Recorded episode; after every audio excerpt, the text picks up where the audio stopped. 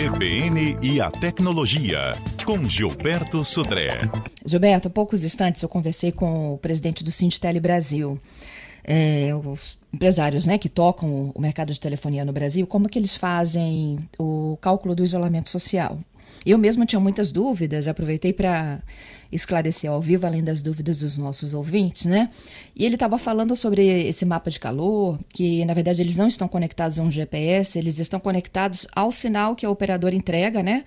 É, nas estações, aos smartphones, independentemente da, da operadora, é, do qual você tem um plano contratado. E a, uma coisa legal que ele falou também, com base numa pergunta de um ouvinte, é de que, por exemplo, né, eu moro numa cidade, mas trabalho numa outra. Preciso deixar meu isolamento social para trabalhar e volto para casa ao fim do dia, né?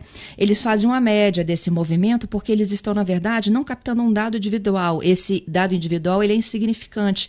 Eles ficam monitorando aglomerações que indicam o isolamento social. Se aquela pessoa, na verdade, se aquela aglomeração não se movimentou ao longo das 24 horas. Porque se se movimentou, aqui é, significa de fato, literalmente, aglomeração, não é isso? Exatamente.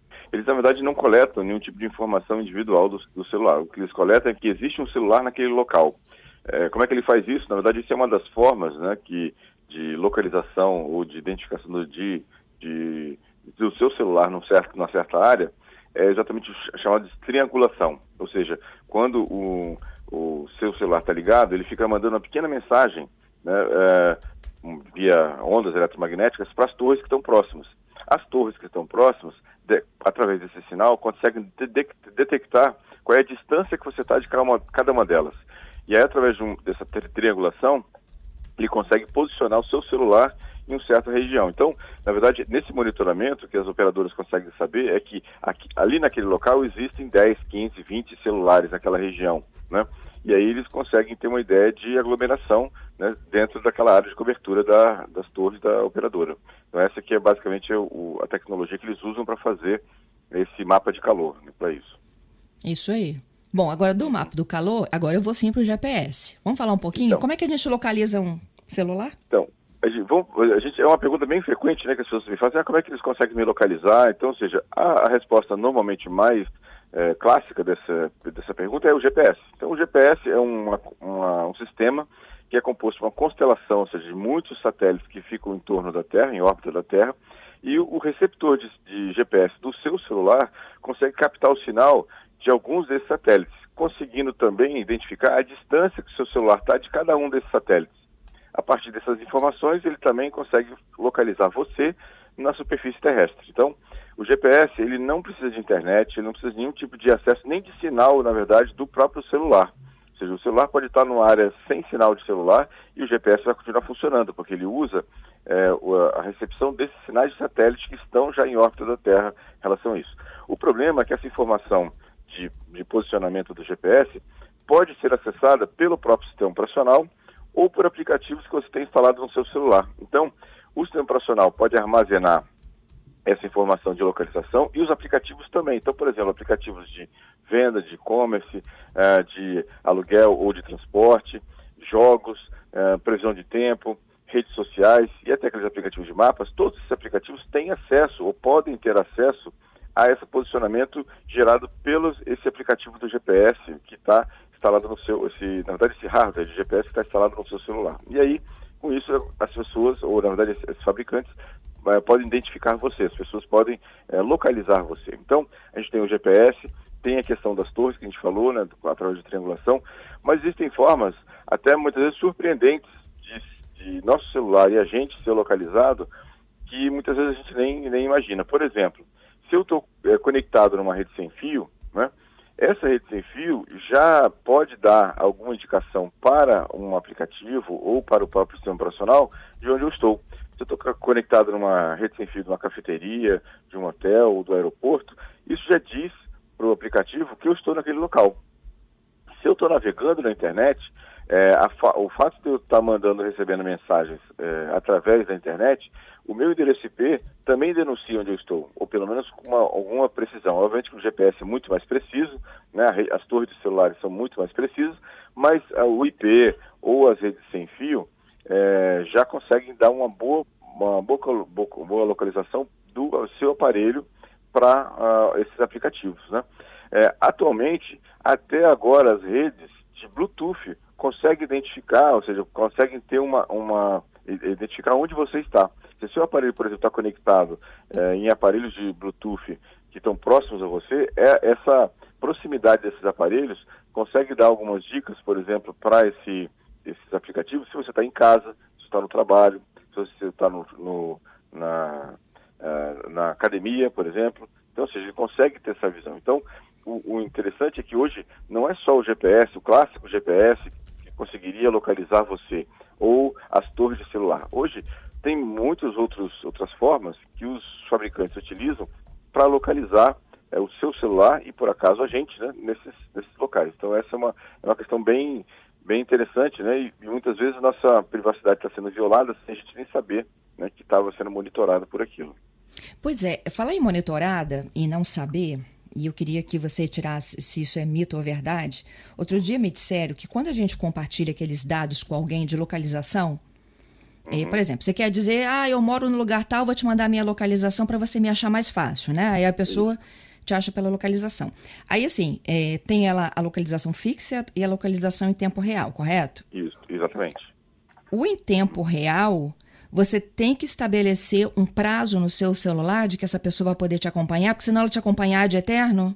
Isso. Na verdade, quando você compartilha, você diz por quanto tempo você quer compartilhar aquela sua é, seu posicionamento em tempo real. Então você fala de uma hora, um dia. Então você tem várias opções lá quando você faz esse compartilhamento, porque é, é, nesse período ele vai estar tá mandando. E aí, aí sim precisa da internet está funcionando, né? Porque essa, esse posicionamento é compartilhado através da internet, ou seja, ele localiza você através do GPS mas compartilhe sua localização através da internet. E aí as pessoas que você compartilhou vão ficar recebendo essa informação de tempos em tempos do seu aparelho, dizendo que você está naquele local, é, ou naquela estrada, ou, ou em movimentação para um outro local em relação a isso. E aí você diz qual é o tempo que você vai, vai compartilhar é, daque, daquele, de, dessa, dessa função, né? Vamos chamar assim, para isso. Meu Deus, é perigoso, né? É, exatamente, ou seja, é, de, em algumas maneiras isso é, é, é bom como a tecnologia, né? Pode ser utilizada para o bem, quando você tem é, querendo saber onde é que seu filho está, onde é está tá em trânsito para algum local, está viajando, está indo, voltando de um, de um, de um compromisso, de uma festa, né? Ou como também, dependendo da situação, isso pode ser é, uma forma de invadir a privacidade de alguém, né? É, e aí também, falando, fazendo agora um parênteses, eu falei de aplicativos lícitos, né, que leem sua, seu posicionamento, como é, redes sociais, que eu falei, ou, ou mesmo ferramentas e aplicativos de previsão de tempo, porque ele precisa saber onde você está para te dar a previsão de tempo daquele local, onde, daquele clima, né, do clima onde você está naquele local.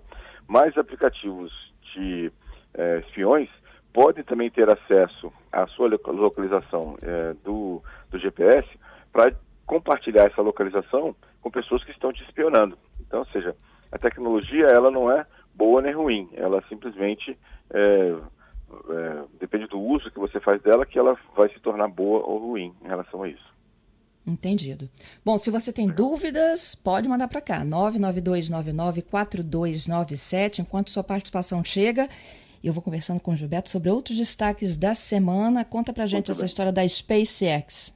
Então, Fernanda, é, hoje é um dia muito especial, né? Ou seja, uh, hoje, uh, no horário de Brasília, às 17h32, está previsto o lançamento uh, do, do voo espacial, da, o primeiro voo especial da SpaceX, levando dois astronautas em direção à Estação Espacial ISS. Então, ou seja, esse voo ele é histórico porque, porque desde 2011 todos os astronautas que foram e voltaram da ISS usaram ou pegaram carona, né, em eh, foguetes russos seja, a, a, depois que a, aquela, aquele programa dos ônibus espaciais foi descontinuado em 2011, todos os astronautas que subiram né, ou desceram da ISS foram através de carona em naves espaciais em foguetes da Rússia. É, hoje vai ser, depois de tanto tempo, né, a primeira vez que um foguete americano vai sair de solo americano levando americanos até a ISS.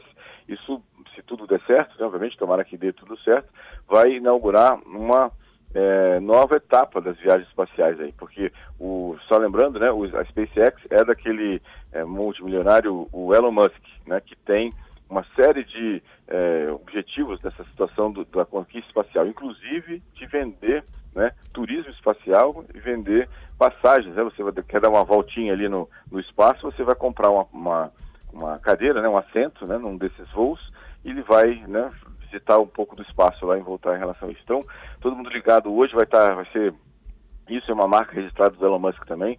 Ele sempre faz a coisa toda com muito marketing. Então, muito provavelmente, né, ou seja, vai ter, vai, provavelmente não vai ter é, cobertura pela mídia, vai ter cobertura lá da internet, você vai conseguir assistir ao vivo o lançamento do, do ambiente, né, do, do, do foguete na, na, pra, pra, em direção ao ISS hoje, em relação a isso.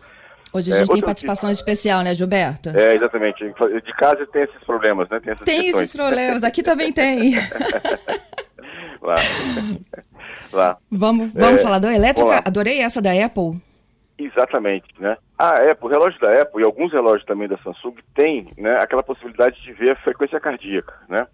Esses dispositivos ficaram tão precisos que você consegue até fazer um eletrocardiograma é, direto, né, através do relógio.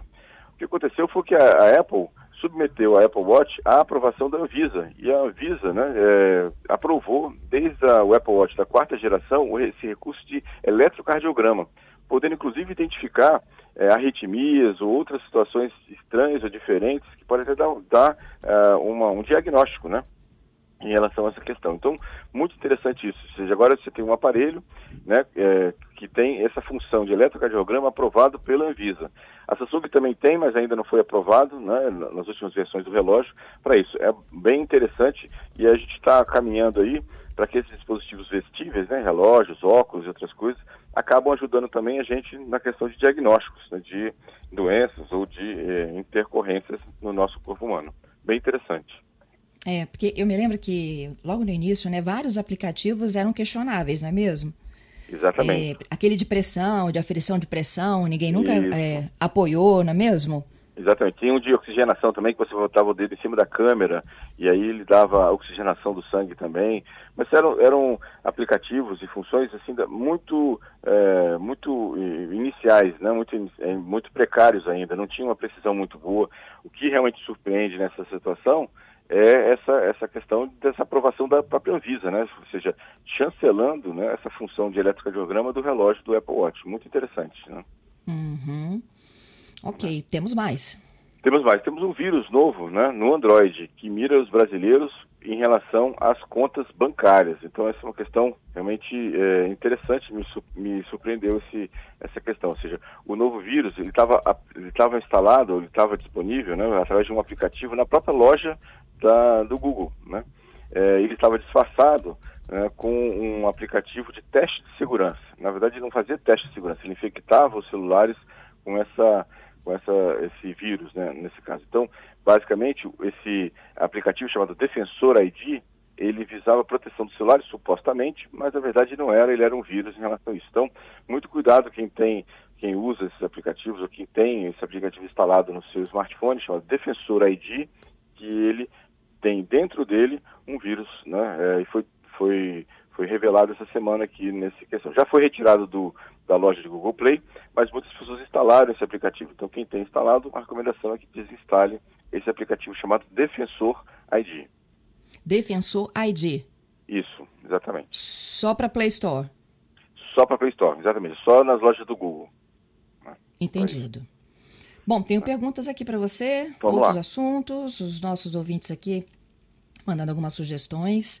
Gilberto, é um Max, ele tem um Moto G7 Power. Vale a pena trocar pelo 8? É, é. Ele está esperando uma atualização que a Motorola disse que vai sair do Moto G7 Power também. Você vê alguma diferença? Muda, não muda?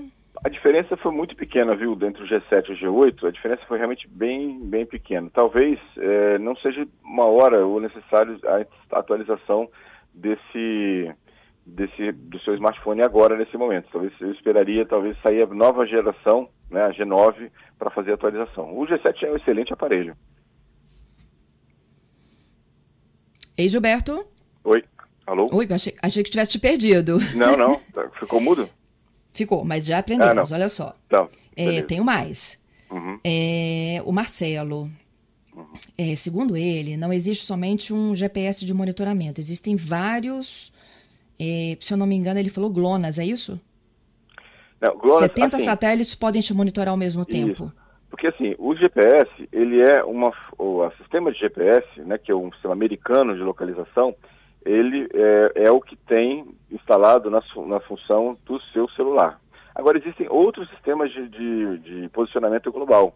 Tem o GLONASS, né, tem uh, o Artemis, se não me engano, que é europeu, tem um da, da China, tem um da Rússia, por quê? Porque, assim, os outros países, né, eles não iam ficar dependendo da tecnologia americana.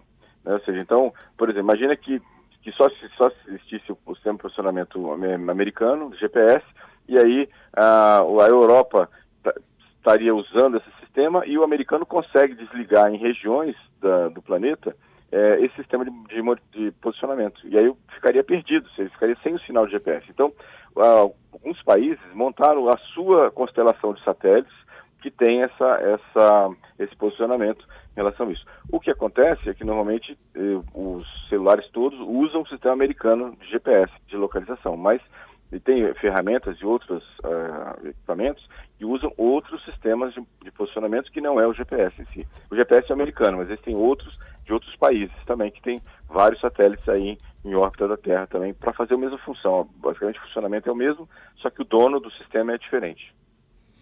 Tá certo. Temos mais destaques por aí? Então, não, basicamente os três destaques lá, eu todo mundo ligado, eu estou muito curioso. Hoje vou acompanhar de perto esse lançamento do SpaceX, que vai ser uma, é realmente um, um marco na tecnologia. Lembrando que é, o, o, os foguetes russos né, e os foguetes americanos sempre foram feitos, né, ou produzidos né, pelo governo, né, a NASA ou a, a Agência Espacial Russa que, que montavam e faziam toda a coordenação dos voos satélites. Essa também é um, um marco na questão do, da exploração espacial porque é uma empresa privada. Né? A SpaceX não é do governo, é uma empresa privada que está fazendo um foguete que vai lançar o homem ao espaço. Então é, é realmente uma tudo diferente hoje, é uma coisa realmente um marco na história da exploração espacial. E aí eu vou estar ligadinho nessa, nesse lançamento hoje de tarde. Ok. Bom, rapidinho aqui, acabou de chegar o Márcio. Estou usando um celular com dois chips, mas não consigo baixar aplicativos em um deles. Alguma sugestão? Não, na verdade o aplicativo ele, você baixa na, no seu celular que pode estar acontecendo é que um dos chips não tem plano de dados, ou o plano de dados já escutou a hum. franquia, e aí você não consegue baixar por ele, mas na verdade não faz diferença você baixar, porque é só o, o caminho de você baixar o aplicativo, ou pela, por um chip 1 ou pelo chip 2, não faz diferença. Tá certo, então. Te agradeço tá mais uma vez, Gilberto. Até sexta, Obrigado, hein? Fernanda. Até sexta-feira. Um grande abraço. Tá, tchau, tchau. Um grande abraço para você. 10 horas e 55 minutos. Você está acompanhando a Rádio que Toca a Notícia. Volto com a participação da reportagem Kaique Verli. Oi, Fernanda. Um plano de segurança desenvolvido por vários especialistas da Universidade Federal do Espírito Santo, representantes da instituição prevêem que o retorno das atividades que hoje estão suspensas, como as aulas, deverá ser escalonado, ou seja, de forma gradual, partindo de 40% até no máximo 80% da capacidade da UFES. O texto diz, porém, que ainda não é possível definir uma data para que isso aconteça na universidade. O retorno total das atividades não é indicado pelo grupo, que cita a possibilidade de novas ondas da Covid-19 e diz que as autoridades sanitárias recomendam que seja estruturado um novo modo de organização das atividades até que uma vacina seja produzida. O plano ainda diz que deverá ser obrigatório o uso de máscaras entre estudantes e servidores da universidade e que será necessário manter uma distância de no mínimo, no mínimo um metro e meio entre as pessoas nos ambientes da universidade, inclusive em salas de aula, bibliotecas, restaurantes universitários e laboratórios. O texto foi elaborado pelo Comitê Operativo de Emergência da UFES, criado pela reitoria em março para acompanhar a evolução epidemiológica do coronavírus discutir propostas para atenuar sua propagação e colaborar com os órgãos oficiais de saúde. O comitê é formado por especialistas da área da saúde, ligados à universidade, médicos, enfermeiros, doutores, que têm ligação com a universidade, que trabalham na UFES. Também compõe um grupo pesquisadores das áreas de matemática, bioestatística e assistência social, além de representantes dos alunos da universidade. A administração central da UFES encaminhou o plano para os centros de ensino da universidade, que terão um prazo de 15 dias para, junto aos departamentos e demais setores, analisar e apresentar sugestões. As aulas na UFES estão suspensas desde a segunda quinzena de março